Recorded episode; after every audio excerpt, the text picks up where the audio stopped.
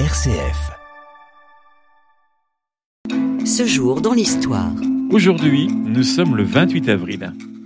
Alors que les troupes alliées foncent vers le cœur de l'Allemagne nazie en ce printemps 1945, le 28 avril, une nouvelle arrive d'Italie où les combats se poursuivent. Quand le 28 avril 1945, les partisans exécutèrent Benito Mussolini, Clara Petacci, sa maîtresse, et ses deux gardes du corps, il fallut toute l'énergie de la police milanaise pour empêcher la foule de déchiqueter les corps.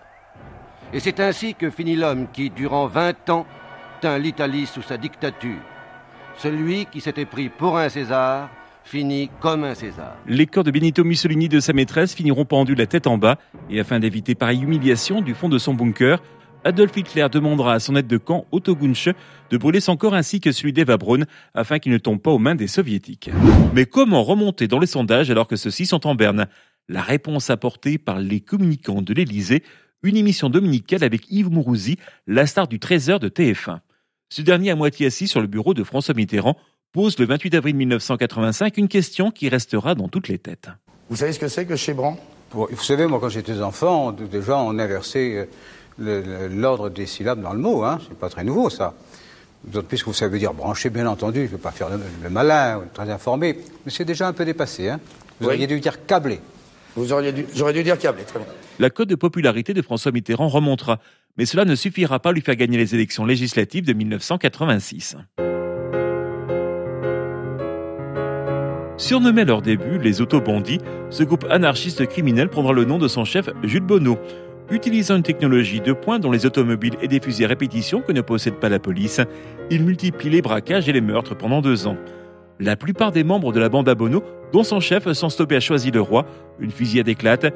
Jules Bonneau meurt le lendemain, 28 avril 1912, victime de ses blessures. Ce jour dans l'histoire. À la page culture, c'est le 28 avril 1928 que naissait le peintre Yves Klein.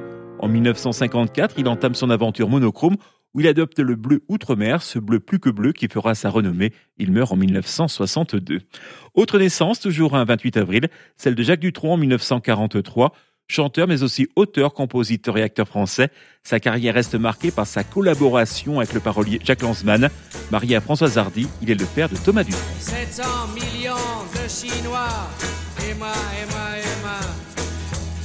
Avec ma vie, mon petit mon mal de tête, mon foie. J'y pense et puis.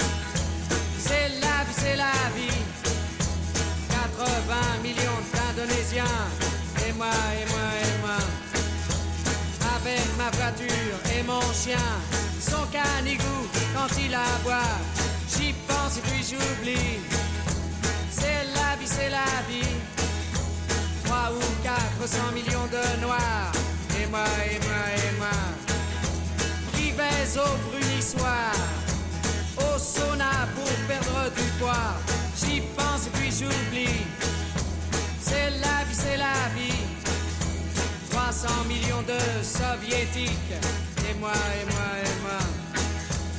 Avec mes manies sémétiques. Dans mon petit lit, en plume d'oie. J'y pense et puis j'oublie.